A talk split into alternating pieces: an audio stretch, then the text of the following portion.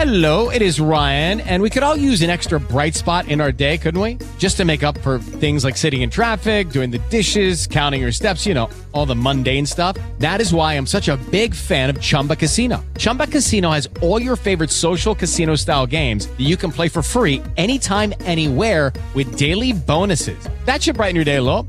Actually, a lot. So sign up now at chumbacasino.com. That's chumbacasino.com. No purchase necessary. VGW Group. Void were prohibited by law. See terms and conditions. 18 plus. Lucky Land Casino asking people what's the weirdest place you've gotten lucky? Lucky? In line at the deli, I guess? Aha, in my dentist's office. More than once, actually. Do I have to say? Yes, you do. In the car before my kids' PTA meeting. Really? Yes. Excuse me, what's the weirdest place you've gotten lucky? I never win and tell. Well, there you have it. You can get lucky anywhere playing at LuckyLandSlots.com. Play for free right now. Are you feeling lucky? No purchase necessary. Void where prohibited by law. 18 plus. Terms and conditions apply. See website for details. La información internacional con Adriana Braniff desde Miami, Florida. Mi queridísima Adriana Baranif, te saludo con el gusto de todos los días. ¿Cómo estás, Adriana? Muy bien, ¿cómo estás, Pedro? Día de la bandera, ¿no? 24 de febrero. Viernesito de, también. Día de, de la bandera, de, de, a todas las lavanderas les mandamos un saludo. ¿Te acuerdas cómo en los colegios este día había, había un, ahí un canto Honores, a la bandera? ¿no? ¿No te tocó? Sí, seguro. bueno, a ver, oye Pedro. tienes el día de Yordoy? Sí. Oye, pues fíjate que eh, estamos ya a unos días, y has venido platicando de esto a lo largo de la mañana, de esta marcha decisiva que va a haber el domingo para defender la democracia, que no a García Luna, como bien dice la pregunta que estamos haciendo hoy en las redes y que estás poniendo ahí para todo el auditorio. El hecho es que se acerca ese día y pues hay que retomar este, este editorial o este, esta nota, que no fue editorial, esta nota que saca ayer el New York Times, que dice que... Ahí se trabó Adriana. Nos estaba hablando una nota del New York Times eh, sobre, me quiero imaginar que iba a hablar sobre esta nota que hace referencia a el plan B del presidente y de la información que le hace llegar la Embajada de los Estados Unidos al presidente Joe Biden sobre lo que podría ser una reforma electoral dañina. Adriana, regreso contigo. Me congelé, pero sí, te escuchaba en este asunto, ¿no? Hay que retomar ese, tiempo, ese tema. En la página principal del New York Times, ayer por la tarde, salía este artículo, página principal, que decía, México encoge la supervisión de las elecciones con este plan B. Y decía justamente eso que estabas comentando, que la Embajada de Estados Unidos en México había enviado reportes sobre los riesgos que puede atravesar la democracia mexicana ante los cambios y reformas del plan B de López Obrador, pero que el presidente Biden no había dado mucha importancia a estos reportes que ha estado mandando la Embajada de Estados Unidos en México para alertar, dado que Biden quiere mantener una relación sana con López Obrador. Hoy le va a tocar en la mañanera una paliza al New York Times. Hoy le va a tocar una paliza en la mañanera al Wall Street Journal, que también retoma este artículo. Lo va a hacer y esto no le va a gustar a López Obrador saber que la Embajada de Estados Unidos, en voz de tres funcionarios, pues, pues ha estado mandando estos reportes sobre el plan B, que no es Ken Salazar, no se ha dicho que sea Ken Salazar, se ha dicho que son tres funcionarios que no están autorizados para hablar en público, pero pues podemos pensar que Ken Salazar tendría que haber sabido de estos reportes, seguramente. Ahora, si el presidente va a decir que esto es intervencionismo, seguramente hoy lo va a decir así, cosa que no es verdad. Intervencionismo es, por ejemplo, lo que hizo con, con, ni con, con Perú al no querer entregar la presidencia pro tempore, que todavía no le entrega desde diciembre, porque no le gusta el gobierno que está ahí. Eso es intervencionismo, no lo que diga este, estos funcionarios que están mandando esas, esas, esos asuntos. Ahora, lo más importante de, este artículo que yo recuperé es que dice que desde que perdió las elecciones presidenciales en el 2006, por menos de un por ciento de votos, López Obrador ha sostenido en repetidas ocasiones, sin aportar pruebas, que el instituto ha, perpetrado en realidad un fraude electoral, una afirmación, dice el diario, pues sí, ya sabemos, que se asemeja a las teorías de conspiración de fraude electoral que ha traído y llevado Donald Trump desde que perdió y también Jair Bolsonaro. O sea, hacen este paralelismo muy similar entre lo que dijo Donald Trump cuando perdió, lo que dijo también Jair Bolsonaro cuando perdió y entonces pues ahora quieren atacar al, al, INE. Estos son los informes que están mandando desde la Embajada de Estados Unidos a la, a la Casa Blanca. Ahora, este, mm, Ken Salazar, no he visto que se haya pronunciado al respecto, pero Ken Salazar dio hace unos años, meses quizá, una entrevista donde había eh, dicho que no estaba muy convencido de que las elecciones del 2006 en las que perdió el presidente em, López Obrador frente a Felipe Calderón, que no estaba muy convencido de que hubieran sido limpias.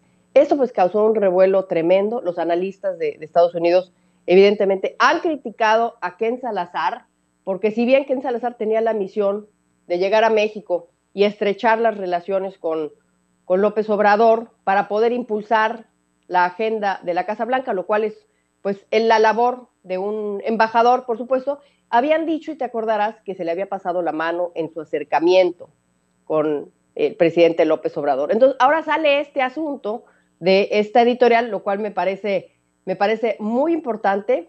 Me parece que, que Estados Unidos está poniendo los ojos en lo que está pasando en México. Esto es prueba de ello. ya a esto hay que agregar algo que ya también comentaste, que no solamente son funcionarios de la Embajada de Estados Unidos en México los que han estado sonando las alarmas en la Casa Blanca, sino congresistas que también han hablado. ¿Cuáles? Pues tenemos, por ejemplo, aquí a, Chuy García, te voy a poner el tweet, pone un tweet donde dice que está muy preocupado por el impacto que estos cambios en el INE tendrán para la democracia mexicana. Recortar el personal disminuye su autonomía y limita la posibilidad de castigar a políticos que rompan las leyes electorales. No se podrá proteger el derecho al voto, es lo que dice un congresista de Estados Unidos, eh, Chuy García. Otro, Joaquín Castro, otro tuit, también congresista, él está en Texas. dice, el INE ha sido un pilar de la democracia en México por años. Estas nuevas medidas disminuirán su autonomía y habilidad para asegurar las elecciones justas y libres. Así es que ahí está la reacción de los Estados Unidos previa a esta marcha, previa a esta marcha, y las críticas que ya habías también pasado al principio del noticiero de Ignacio Mier, que pues critica al sistema electoral de Estados Unidos y dice, no se metan en esto cuando esto no es meterse, es simplemente opinar sobre algo que evidentemente le interesa a los Estados Unidos. ¿No lo crees así, Pedro? Directo, cuando sí existe. Eh, Nacho Mier claramente no conoce cuál es el sistema electoral de los Estados Unidos, que es distinto al mexicano, que, hay, que hay un voto a través de la ciudadanía, pero que también hay una representación de los distintos distritos electorales. Entonces, eh, eh pues Nachito, ¿qué, ¿qué, le puedes exigir a, a un ignorante, ¿no? sí, y sobre todo que es uno de los em, sistemas electorales más complejos del mundo, los que tiene Estados Unidos. Dudo mucho que, sepa cómo funciona.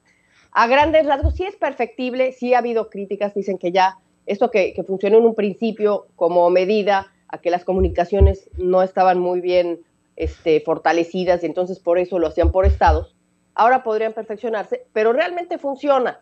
Y más o menos así con, con manzanitas y peritas para Ignacio Mier, las elecciones en Estados Unidos se ganan por estado. El que gana el estado se lleva el número de votos electorales que hay ahí. ¿Y cómo se determina el número de votos electorales? Dependiendo de la densidad de la población de ese estado. Es algo más complejo que esto, pero básicamente... Eh, no solamente es la representación, sino es el costo eh, que tiene cada un estado y su participación a la aportación federal. Porque, porque los estados que más aportan son los que más población tienen y por ende son los que mayor puntaje tienen en el, en el colegio electoral. Pero bueno, nuevamente, explicarle esto a Nacho Mier es como hablar con un burro. Bueno, el asunto es que Nacho Mier, eh, pues este, criticó al INE defendiéndolo desde este punto de vista. Sí, porque ándale, perfecto. Literalmente se les...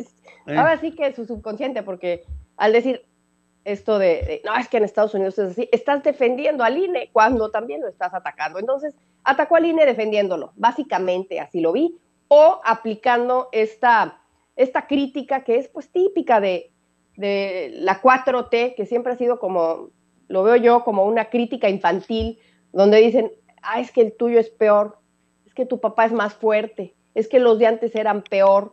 En vez de discutir la realidad de lo que está sucediendo con el plan B, hay que decir que no, es peor el de Estados Unidos, sin conocer. Entonces, básicamente, pues yo quería retomar este asunto. Vamos a ver qué pasa con las reacciones que va a haber en México ante esta editorial que, que me parecen importantes. Voy a estar esperando, por supuesto, pero ya de verdad, así subándonos las manitas, ¿qué va a decir que en Salazar, eh? ¿Qué va a decir que en Salazar? Porque esta, esta referencia es a funcionarios de la Embajada de Estados Unidos en México, y bueno, ahí la, la máxima cabeza, pues es Ken Salazar, ¿no, Pedro? Claro. Oye, Adriana, eh, el día de hoy es 24 de febrero, si mal no lo recuerdo, ¿no? Y hoy se cumple un año. Un año se cumple de la invasión de Rusia a Ucrania. Un año, exactamente. Hoy, un año, Pedro, en la que, bueno, en el que Rusia decidió, tomó esta decisión con el pretexto de, hacer una operación militar especial, de que cruzaran esas tropas que ya llevaban tiempo y meses ahí en la frontera de Rusia hacia Ucrania y que decían, no, solamente esto es, son un, unos ejercicios militares. Y hace un año exactamente avanzaron esas tropas, ingresaron a Ucrania, invadieron y llevamos hasta este punto un año de dolor, pero también un año de fe por parte de los ucranianos, un año de unión, no solamente de los de Ucrania, sino también del mundo occidental sobre todo. Y hoy entramos a este segundo año del conflicto. Zelensky dijo el día de hoy, eh, en, obviamente, pues dio un mensaje en este día que es el aniversario, donde dice que el 2023 es el año de la victoria. Vamos a ver, vamos a ver, porque eh, sí lo dijo, ¿no? Dijo algo, una frase que me gustó muchísimo. Dice, el 24 de febrero tomamos la decisión de no ondear la bandera blanca, ya saben, la de la paz, la de nos rendimos, sino la bandera azul y amarilla, que es la de Ucrania. Y sí, a Zelensky sabemos que se le ofreció en ese momento una salida de un exilio y él dijo, me quedo y se quedó y hasta a la fecha ha estado ahí con el mismo traje, el mismo traje verde olivo que siempre sale, no se lo ha quitado sí. para nada, ¿eh? Sí, qué cosa, y, y, en este año, Pedro, no sé si coincidas, pero bueno, es que, lógico, cambió la percepción de Ucrania en el mundo, porque no cayó en tres días, como esperaba Rusia, sino que pues, ha vencido a una de las potencias militares más importantes del mundo, diría yo, la segunda, cuando hablas de, de, de tropa, la venció y ahí sigue. Ahora hay un, un video que, que, puso hoy eh, Zelensky en Telegram, que ya sabes que abrió su cuenta y ahí sube todos los videos, donde pues ve, da cuenta cómo hoy entrega condecoraciones ahí a, los soldados que han estado en la primera línea. Mira, vamos a ponerlo.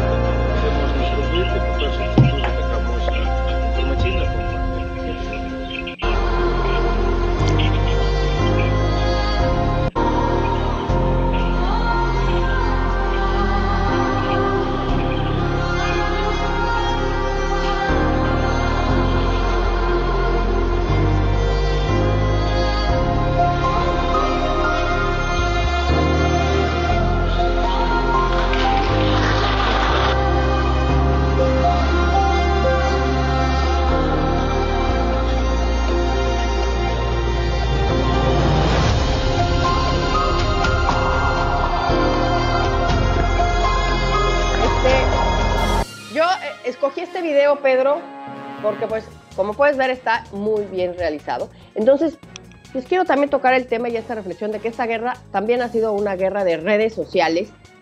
Diría yo que la primera guerra que se da también en las redes sociales, lo cual tiene un doble filo, porque pues lo bueno, el lado positivo, por supuesto, es que tenemos todo de primera mano. En el instante que pase algo, todo el mundo se entera. Y el lado negativo es pues que hay muchísima desinformación también. Entonces, esta guerra también fue una guerra de redes sociales y una guerra también de división. Eh, pero por supuesto fue uno de los sucesos, Pedro, más importantes del 2022.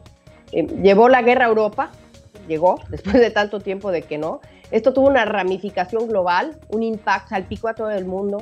se rompieron, se destrozaron las redes de distribución, que todavía lo estamos sufriendo en este momento, y sobre todo, pues provocó una división política muy grande, y aquí nada más tocar este tema, Pedro, la división política. Estamos frente a un año electoral, preelectoral en Estados Unidos, y una de las propuestas de los republicanos que ya controlan la Cámara de Representantes es querer disminuir el presupuesto militar que se le está dando a Ucrania.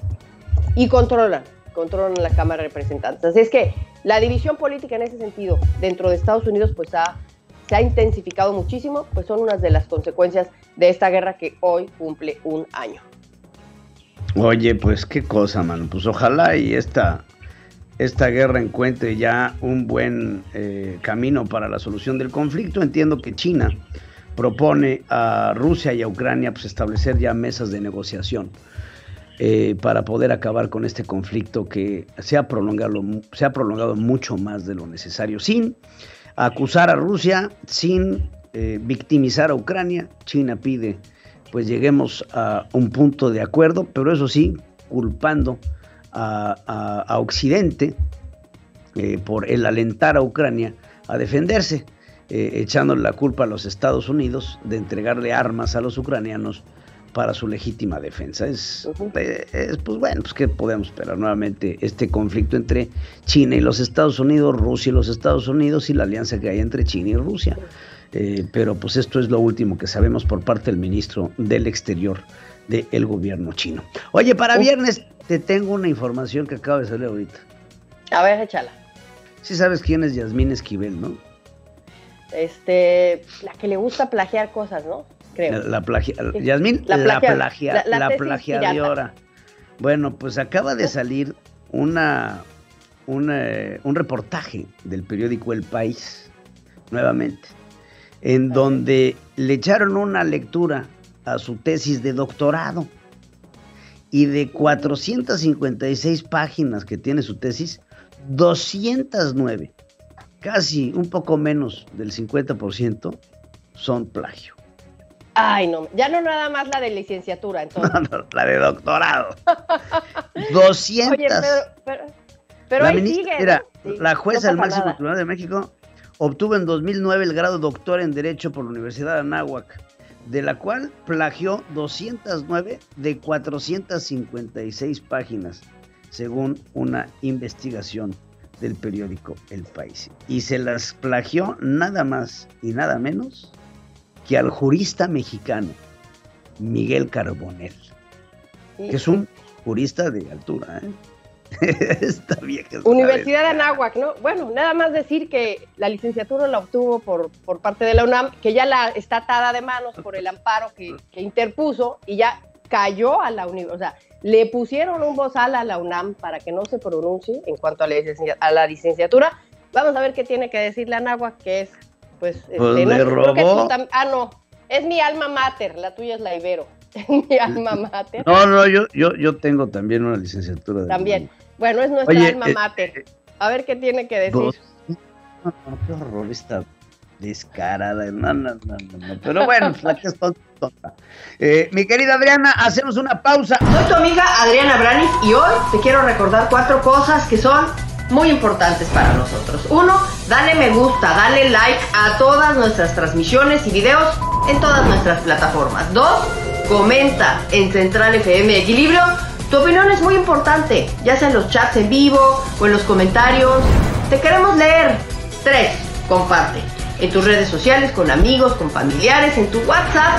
Así nos ayudas a que más gente se una a nuestra voz. Y finalmente, suscríbete.